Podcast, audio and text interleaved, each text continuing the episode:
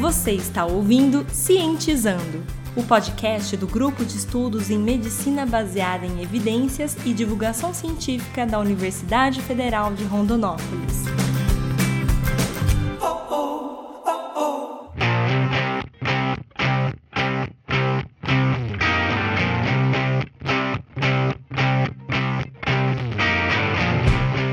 Pessoal, sejam bem-vindos ao Cientizando, podcast do Grupo de Estudos em Medicina Baseada em Evidências e Divulgação Científica da Universidade Federal de Rondonópolis. Eu sou André Bach, coordenador do projeto, e eu estou aqui hoje juntamente com duas alunas de veterinária da Universidade Estadual de Londrina. Como eu conversei com vocês no primeiro podcast, é, esse projeto ele tem a participação de alunos de diversos centros de estudo, e hoje a gente tem a oportunidade aqui então de ter duas alunas do curso de veterinária, que inclusive é um curso que a gente não tem aqui na Universidade Federal de Rondonópolis. E como a nossa proposta é multidisciplinar, acho que vai poder somar bastante aqui para a gente. Estou aqui hoje com a Elisa Colognese. Tudo bem, Elisa? Tudo bem, professor. Prazer em estar aqui. E eu estou aqui também com a Aline Martins. Olá, é um prazer estar aqui. Bom, meninas, não tem como fugir desse assunto. A gente vai falar de animais, mas acho que o primeiro assunto que a gente vai falar aqui sobre animais é relacionado ao coronavírus. O nosso último podcast já foi sobre o coronavírus também, sobre a questão das mutações. A gente falou muito no contexto humano, né? E as preocupações que a gente tem com o ser humano, o animal humano, mas os outros animais, como é que a gente fica nessa situação? Eu queria que a gente pudesse esclarecer alguns mitos e algumas verdades a respeito disso. Então, para isso, eu queria começar falando com vocês vocês se o nosso pet, né, o nosso animal de estimação, se ele pode transmitir coronavírus para a gente, pegar, como é que tá essa situação à luz da ciência? Essa é uma dúvida frequente, né? Muitas pessoas têm medo dos animais pegarem coronavírus, mas não existe nenhuma comprovação científica até o momento de que o cão ou o gato eles possam transmitir o coronavírus para humanos. Então, até o momento, existem evidências de poucos animais domésticos que testaram positivo para o SARS-CoV-2, indicando que essa infecção são geralmente resultado de um contato próximo com pessoas com Covid-19. Então, falando especificamente sobre a Covid-19, até o momento, houveram menos de 25 relatos de animais de estimação infectados pelo SARS-CoV-2 ao redor do mundo. Então, apesar da infecção, estes animais não apresentaram sinais clínicos da doença e não se mostraram potenciais fontes de infecção para seus tutores. Ou seja, os humanos, eles não se infectam através dos animais. Há pouca ou nenhuma evidência de que os animais domésticos sejam facilmente infectados com SARS-CoV-2 em condições naturais, e nenhuma evidência até o momento de que eles transmitam o vírus às pessoas. O principal modo de transmissão da Covid-19 em humanos é a disseminação de pessoa para pessoa. A evidência de que animais de estimação raramente são infectados com SARS-CoV-2 em condições naturais vem de dois laboratórios comerciais dos Estados Unidos que, em abril de 2020, anunciaram a disponibilidade de testes testes para SARS-CoV-2 em animais domésticos, incluindo os cães e gatos. E durante o desenvolvimento e a validação desses testes, cada laboratório avaliou milhares de amostras de cães e gatos para o vírus do Covid-19 sem obter nenhum resultado positivo. E essas amostras vieram de animais de estimação localizados nos Estados Unidos, Coreia do Sul, Canadá e Europa, incluindo regiões que estavam enfrentando simultaneamente um alto número de casos humanos de Covid-19 Covid-19. Bom, então pelo que vocês estão falando, né, e pelo que a gente pode ver, uh, a gente percebe que até por esse estudo aí, né, no qual foi feito os testes moleculares, né, em animais domésticos e cães e gatos, que foi milhares de animais sem gerar resultado positivo, né? Então, embora a gente tenha resultados positivos esparsos aí, alguns relatos, né, são quase evidências anedóticas que a gente pode dizer, né, um indivíduo, um outro indivíduo muito separado, a gente não tem essa evidência de contaminação massiva né, e pandêmica que a gente observa no, no, ser humano, né? E é muito provável que essa contaminação que esteja acontecendo entre os seres humanos é que esteja espalhando realmente esse vírus para todos os lugares. Então, a princípio, realmente não se justifica o, o receio exacerbado de que o animal esteja transmitindo para nós, né? Que o gato, que o cachorro, que o pet, na verdade, esteja transmitindo para nós e principalmente o impacto que isso pode causar no abandono de animais por causa disso, né? Então, a gente tem que olhar com bastante cuidado para essas informações, até porque quando existe lá um animal que deu positivo em algum lugar, que é justamente a exceção, é onde a mídia vai né, divulgar essa informação e as pessoas vão ficar todas apavoradas, né?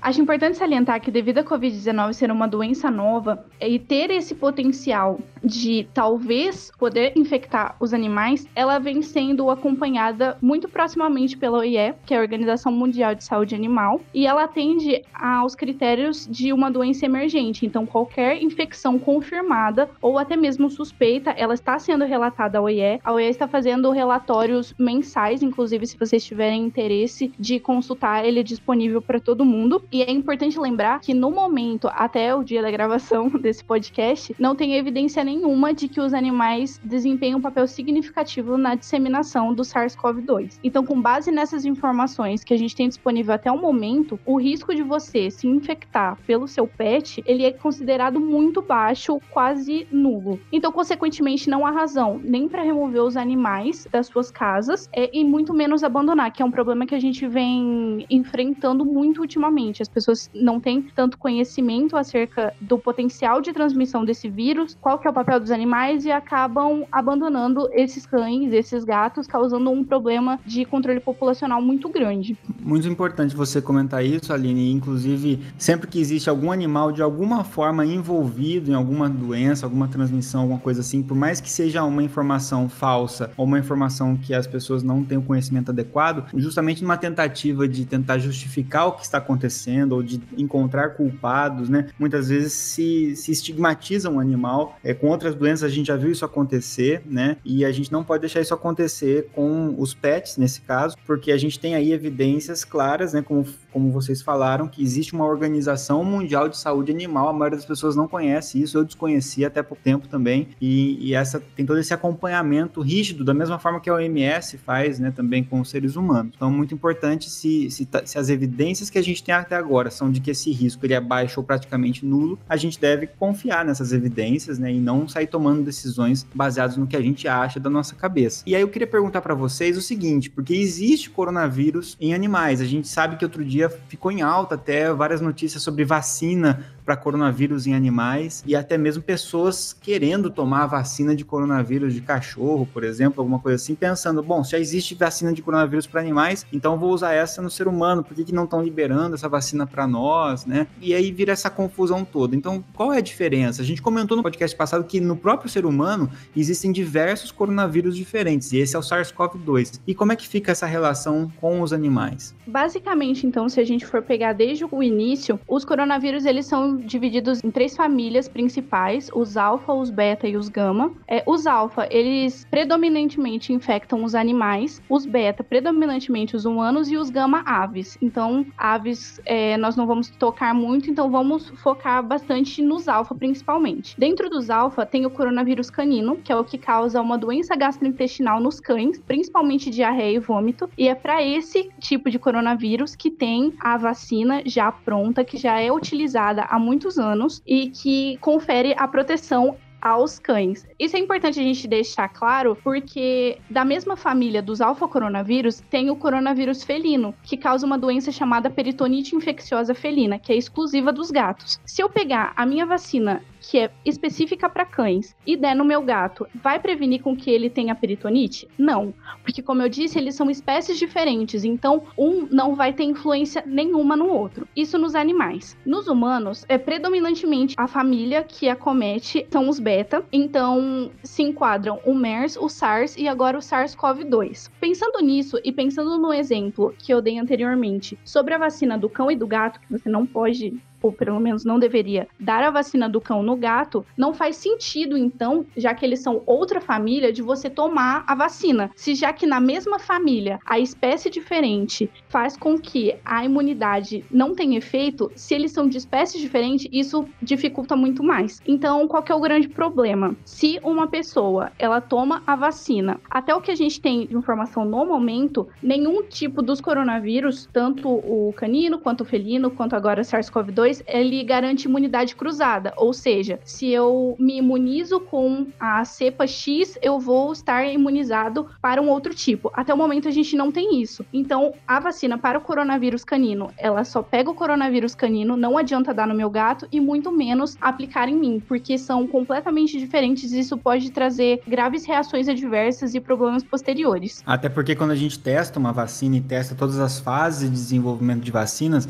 não é tão rápido, né? São anos humanos de desenvolvimento, a gente está acelerando esse processo aqui com seres humanos por uma série de fatores, mas a gente tem uma fase que é uma fase de segurança, depois uma fase de eficácia menor, depois uma fase mais ampla de eficácia, e tudo isso testado, obviamente, na espécie na qual ela vai ser utilizada. Então, até essa questão da segurança, não só a eficácia, a gente percebe que muito provavelmente não vai ter eficácia, porque a gente já sabe que é específica, mas além disso, a segurança foi testada em animais. É segura, é seguro para o cachorro, mas não quer dizer que seja seguro nem para o gato, muito menos para o ser humano. Né? Então, é muito importante a gente respeitar a, as vacinas para qual elas foram desenvolvidas. Né? Mas em termos de recomendações, de qualquer forma, as pessoas têm os seus pets, eles têm preocupações também a respeito dos seus pets, né? E nessa fase de coronavírus mudou muito o nosso estilo de vida e as, as medidas que a gente tem que tomar de proteção e tudo mais. E quais cuidados, então, eu devo tomar com o meu pet durante esse período de isolamento social, que alguns estão respeitando, outros não podem e outros podem, mas não estão respeitando.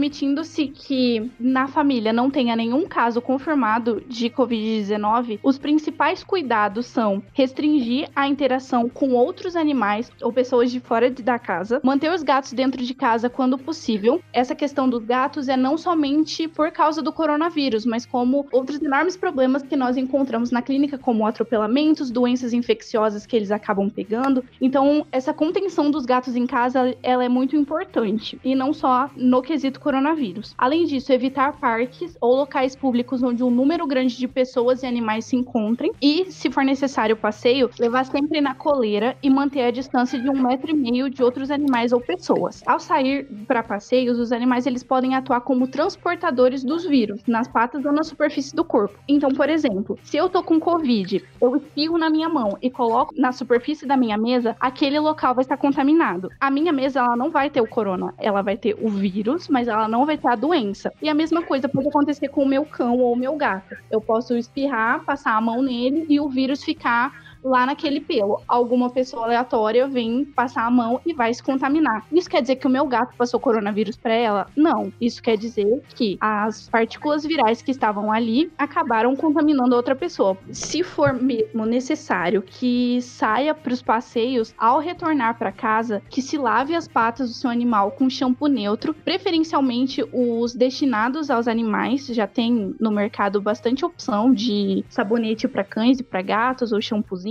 ou um sabonete antisséptico e lembrar sempre de enxaguar muito bem secar muito bem. Só lembrar então que nesse caso que foi dito aqui pela Aline, é, não é que o animal se transformou exatamente num vetor no sentido de ele se contaminar e transmitir pelo mecanismo clássico de transmissão. Ele atuou como uma superfície qualquer no qual a partícula viral ficou ali depositada, né? E outra pessoa acabou encostando ou, ou ele acabou né, pisando, né? É a mesma coisa quando tira o calçado para entrar em casa. Segue a mesma lógica, né? Não é que o tênis transmite coronavírus, né? Mas está na superfície dele ali, né? Não se infecta, mas fica na superfície. E aí, quais são os cuidados? Porque você falou na sua fala que é caso a pessoa não tenha coronavírus, ninguém na família tenha, são esses os cuidados. Mas quais são os cuidados que a gente tem que tomar então se tiver pessoas com Covid-19 na casa? Então, caso o tutor esteja com a Covid-19, o ideal é pedir para que outra pessoa da casa ou alguém próximo cuide do animal durante o isolamento, justamente para evitar que os animais atuem como transportadores dos vírus. E caso não seja possível, é ideal adotar as medidas como não compartilhamento de comida, de beijos, abraços e sempre lavar as mãos antes e depois do contato com eles, para que se minimize ao máximo a possibilidade das partículas virais permanecerem aparecerem no pelo dos pets e acabar contaminando outras pessoas. Bom, gente, então aqui ficaram né, as recomendações básicas, alguns esclarecimentos que as pessoas têm bastante dúvidas. E só para fechar, então, eu gostaria que vocês pudessem fazer algumas considerações finais do que faltou complementar do que a gente falou até agora. Então, o teste de rotina de animais para SARS-CoV-2 para a COVID-19 não é recomendado. Então, os veterinários têm que descartar outras causas que são mais comuns de doenças em animais antes de considerar o teste para coronavírus, para a Covid-19, justamente porque a chance dos animais serem infectados é muito baixa. Os surtos humanos são causados pela transmissão de pessoa para pessoa, e com base nas informações limitadas disponíveis até o momento, o risco de animais espalharem a Covid-19 para as pessoas é considerado baixo. As principais recomendações para o controle da disseminação da doença são isolamento social e os cuidados de higiene, como lavar as mãos com água e sabão regularmente regularmente. Não abandone ou não maltrate os animais, eles não vão te transmitir a Covid-19. Se por um acaso você notar alguma alteração na saúde do seu animal, procure um médico veterinário. Mantenha sempre as vacinas e os vermífugos atualizados do seu animal e busque orientações de médicos veterinários, órgãos, instituições de confiança a Covid-19 ela se enquadra como uma doença emergente. Então, portanto, qualquer detecção da SARS-CoV-2 nos animais deve ser notificada para garantir um melhor controle sobre a doença, bem como o gerenciamento adequado dos riscos. Importantíssimo frisar que então a transmissão parece ser muito rara de animais, né, de, de seres humanos para gatos, para pets e vice-versa. Os casos que a gente tem são bastante esporádicos. Isso faz com que a, a probabilidade de, de um um sintoma que o animal esteja sentindo ser coronavírus é muito baixa, né? Então, por isso, os testes de rotina não estão recomendados, ao contrário do ser humano, que a gente está tentando testar o máximo possível, porque a probabilidade de estar infectado nessa situação aqui no Brasil é alta, dependendo da sintomatologia, para os animais está ainda muito baixa, né? Então, é algo que a gente acaba descartando outras hipóteses antes. Mas, uma vez detectando, por acaso, que o animal teve essa contaminação que a gente viu que é rara, tem que ser notificado. Então, os profissionais também envolvidos devem se esforçar para fazer essa notificação para alimentar o banco de dados da Organização Mundial da Saúde Animal, assim como a gente também alimenta os dados da OMS e outros dados epidemiológicos importantes para os humanos, né? Bom, então obrigado pela participação de vocês e a gente fica até o próximo Cientizando.